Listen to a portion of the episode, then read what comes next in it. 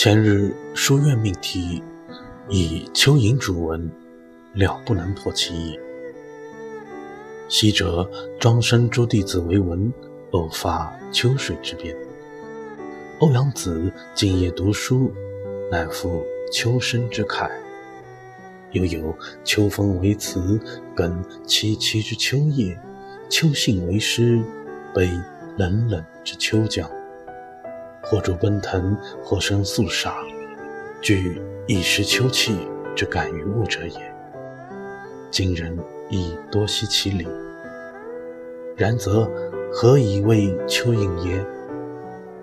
或曰：是花影也，亦是月影也；是云影也，亦是鱼影也。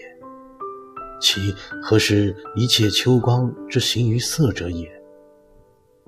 譬若说花，春花鲜弱，夏花茂密，冬花疏淡，唯秋阴繁落，缤纷万千，人见之而知其蚯蚓也。犹如说月，春月蒙蒙，夏月丽丽，冬月昏昏，唯秋月皎皎，相照天涯，人望之而知其蚯蚓也。而乃说云：春云太轻，夏云太白，冬云太厚，惟秋云秀爽，绵连九霄，人观之而知其蚯蚓也。